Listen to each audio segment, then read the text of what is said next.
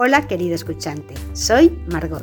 Bienvenido a este programa sobre marcha nórdica y patrocinado por la mejor tienda online de artículos de Nordic Walking y en la que vas a poder encontrar todo el material que puedes necesitar para practicar este deporte.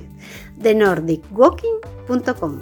También encontrarás regalos para amigos amantes de la marcha nórdica que seguro que le van a gustar ropa, material específico, artículos de montaña y todo lo que no te puedes ni imaginar y que te va a facilitar tus rutas y te puede hacer falta cuando vas a practicar Nordic Walking. Visita de nordicwalking.com porque te va a ofrecer una ventaja comparativa frente al resto de toda la oferta que puedes encontrar en Internet, porque todo el material que vas a encontrar en esta tienda online ha sido especialmente seleccionado para esta disciplina de marcha. Te invito además a que te suscribas a este podcast, es mensual, porque así seguiré contándote todo sobre cómo desarrollar esta técnica de la marcha nórdica, los lugares idílicos para hacer rutas de marcha nórdica. Te hablaré también sobre su historia y cómo hacer Nordic Walking para aprovechar todos los beneficios que este deporte aporta. Pasamos ya al capítulo de hoy. Los brazos en la marcha nórdica. A nadie se le escapa que la acción de los brazos es condición sine qua non para la marcha nórdica. El empuje activo a través de los bastones, cuando haces así, te empujas, constituye la esencia de esta disciplina frente a otros tipos de ejercicio aeróbico. Es lo que la define y además explica todas las ventajas adicionales que tiene frente a otros deportes. Para proteger nuestros hombros no debemos empujar con la palma de la mano orientada hacia atrás, así no. Lo que eso tienes que en el crawl se trata de un gesto obligado porque de lo contrario no vas a hacer resistencia contra el agua, pero aquí no es así. En la marcha nórdica la resistencia la va a ofrecer la correa del bastón, lo que llevas en la, en la dragonera. Por eso vas a proteger el hombro manteniendo una alineación que maximiza la congruencia articular, es decir, la mano ha de ir así. Las palmas, al igual que cuando caminamos por la calle, deberían estar orientadas hacia el cuerpo, así. También existe un riesgo de lesión en lo que supone flexionar el codo durante la fase de empuje una vez la mano supera la línea media del cuerpo. Hoy nos centraremos en ahondar en el tema del braceo, y empezaré describiendo el braceo natural de la marcha humana, cuando vas andando normalmente. Empieza a pensar cómo andas tú. A menos que restrinjas tus movimientos, los brazos se balancean de forma natural en sentido opuesto a las piernas, precisamente para ayudar a contrarrestar las fuerzas de rotación de la cintura pélvica. Se trata de un movimiento automático que ocurre sin que tengamos que pensar en ello. Andamos y hacemos el movimiento sin pensar. A finales de los años 60, o sea, en el siglo, en el siglo pasado, Marre y colegas publicaron unos estudios pioneros acerca de la biomecánica de la marcha. A la vista de las alteraciones que observaron en el braceo en personas con enfermedades de Parkinson, entre otros, decidieron dilucidar cuáles eran los rangos normales de variabilidad en el movimiento del braceo durante la marcha humana. Gracias a aquellos primeros trabajos y a la literatura posterior se sabe que en la marcha libre o natural, aunque existe variación considerable en cuanto a la amplitud del movimiento entre distintos sujetos, unos vamos así y otros vamos más así, el patrón motor es el mismo, incluso a velocidades altas, se observan patrones de flexión y extensión tanto en el hombro como en el codo. Es más, la mayor amplitud que acompaña a las velocidades más altas se debe precisamente a un incremento en la extensión del hombro durante el braceo hacia atrás, así como una mayor flexión del codo en el braceo hacia adelante. La máxima flexión de hombro y de codo se producen en el momento en el que el talón contrario contacta con el suelo. Mientras que la máxima extensión va a tener lugar en el momento en el que lo hace el talón del pie del mismo lado. No hay más que sentarse a observar cómo caminan las personas por la calle para verificar que la amplitud del braceo va a variar mucho entre las personas. Cuanto mayor sea, más se flexionará el codo en el brazo adelantado y más se pasará la mano hacia atrás con el braceo en esa dirección. La importancia del braceo natural va a ser esta. En la marcha nórdica hay un elemento añadido al braceo que es el empujón a través de los bastones. Esto implica que el trabajo no solamente va a ser de los músculos del miembro superior, sino también que va a ser en el tronco.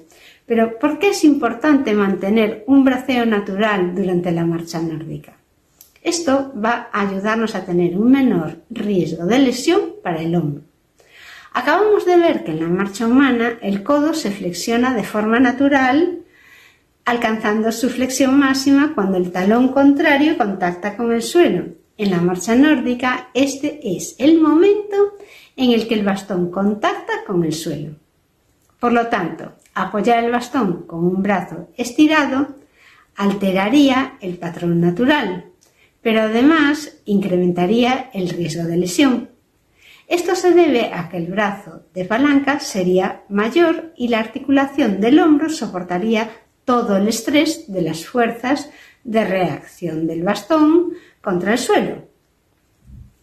El codo, al igual que la rodilla en el miembro inferior, cumple funciones de amortiguación.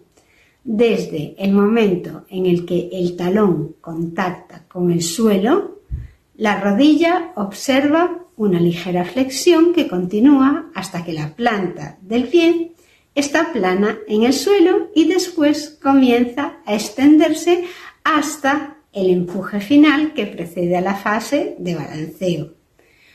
Una mayor velocidad requerirá de un mayor ángulo de flexión, tanto en el codo como en la rodilla. En breve y resumiendo, la flexión natural de la rodilla y del codo en la marcha nórdica protege la cadera y también protege el hombro. La eficiencia del movimiento que se consigue con la marcha nórdica. En la marcha nórdica no se persigue la mayor fuerza posible de empuje porque éste debe ser acorde al esfuerzo necesario para avanzar. Si empujáramos con demasiada fuerza, no haríamos más que malgastar una energía que no podría ser aprovechada ya que siempre estaremos limitados por el hecho de no poder correr. Además, al querer incrementar mucho la fuerza aplicada, se corre un alto riesgo de alterar la estabilidad de la cintura escapular. Un ejemplo típico es ir subiendo los hombros, lo que además de derrochar energía también incrementa el riesgo de lesión. Es así como no hay que hacer. Los hombros nunca van hacia las orejas. Siempre debe primar la fluidez del movimiento. En este sentido, no es infrecuente que se confunda esfuerzo con eficiencia. No son términos sinónimos realmente. Debemos recordar que para que exista un movimiento eficiente es necesario optimizar la relación entre el movimiento ejecutado y el gasto energético.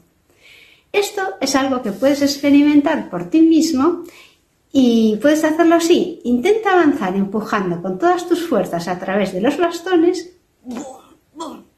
Vas a observar que esa fuerza que puedes hacer está muy lejos de la que en realidad haces cuando practicas marcha nórdica.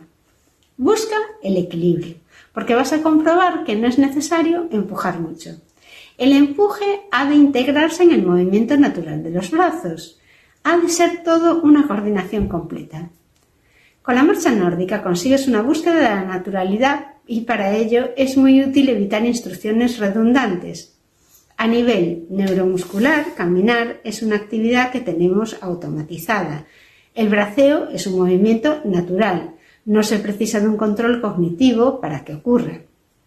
En marcha nórdica, por alguna razón, los instructores tienden a sobrecomplicar las explicaciones, el gesto técnico con instrucciones redundantes, innecesarias, El movimiento y la amplitud del movimiento de brazos y piernas se da de forma automática en función de las características morfológicas y del patrón motor de cada persona. Sale naturalmente, si piensas mal. Esto también es algo que puedes experimentar. Empieza a caminar y después cuentas hasta 5 y aceleras el paso. ¿Te das cuenta cómo no se precisa de ningún esfuerzo cognitivo para hacer esto? Lo haces naturalmente. Tú mismo verás que de forma innata vas a ajustar la amplitud y movimiento de brazos y piernas. Dar instrucciones redundantes solamente contribuye a generar más tensión, lo que puede alterar el ritmo e incluso la coordinación natural. No se trata de dirigir nuestros movimientos o el de nuestros eh, alumnos cuando les estamos diciendo cómo hacer marcha nórdica, sino de conseguir ser conscientes del patrón natural para integrar en él el uso de los bastones. La marcha nórdica únicamente difiere de la caminata libre o natural en dos aspectos. Uno es el empuje a través de los bastones y la apertura y cierre de manos. Sabes que en marcha nórdica vas empujando los bastones y saltando. Posee, por tanto, un patrón motor básico que ya tenemos integrado y es totalmente innecesario dar instrucciones acerca de movimientos que ya se hacen bien de forma automática y no porque tú lo digas. Una manera muy sencilla de saber si lo estás haciendo bien es comprobar si estás caminando de forma natural. Hazte un vídeo, grábate y mira cómo lo estás haciendo, si parece que vas andando naturalmente. En resumidas cuentas, deja que tus brazos y piernas se muevan de la forma más natural posible. Nadie tiene que pensar en cómo mover los brazos o si su paso es largo o corto. Camina de forma natural y disfruta. Por último, recuerda que para poder mantener un braceo natural, la longitud de los bastones debe ser la adecuada, eso sí que es importante, y debes tener cuidado cuando escojas los bastones. Esto es algo que se deberá ajustar de forma individual en función del patrón motor de cada individuo.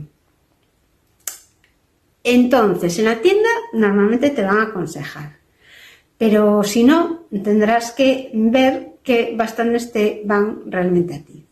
El empuje activo a través de los bastones constituye la esencia de esta disciplina frente a otros tipos de ejercicio aeróbico. Es lo que la define y explica sus ventajas. Aprovecha los bastones.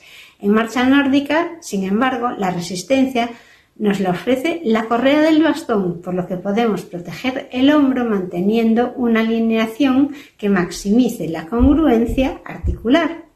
Por otro lado, he escrito también previamente acerca del riesgo de lesión que supone flexionar el codo durante la fase de empuje una vez la mano supera la línea media. Cuando pasas de aquí, si flexionas el codo, te puedes lesionar.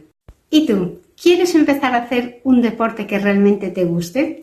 Aprende cómo hacer Nordic Walking y consigue todo el material que necesitas en thenordicwalking.com, la tienda online de productos seleccionados dentro de toda la oferta online de forma específica por profesionales de la marcha nórdica. Bueno, espero haber podido entretenerte con este programa y haber satisfecho tu interés sobre la marcha nórdica. Te invito de nuevo a visitar nuestra tienda online de nordicwalking.com para buscar el material que necesitas específico de marcha nórdica. Suscríbete al podcast porque seguiré publicando frecuentemente explicaciones a muchas palabras raras que puedes encontrar sobre marcha nórdica o sobre lo que es la técnica. Gracias por haber llegado hasta aquí. Espero haber podido entretenerte con este programa y haber satisfecho tu interés sobre el Nordic Walking. Te invito de nuevo a visitar nuestra tienda online de nordicwalking.com para buscar el material que necesitas específico para marcha nórdica. Suscríbete al podcast porque seguiré publicando explicaciones sobre la técnica y sobre cómo sacar todas las ventajas posibles de la marcha nórdica para tu físico, para que puedas aprovechar todo lo que la técnica te aporta para mejorar y beneficiar tu salud. Hasta el próximo programa.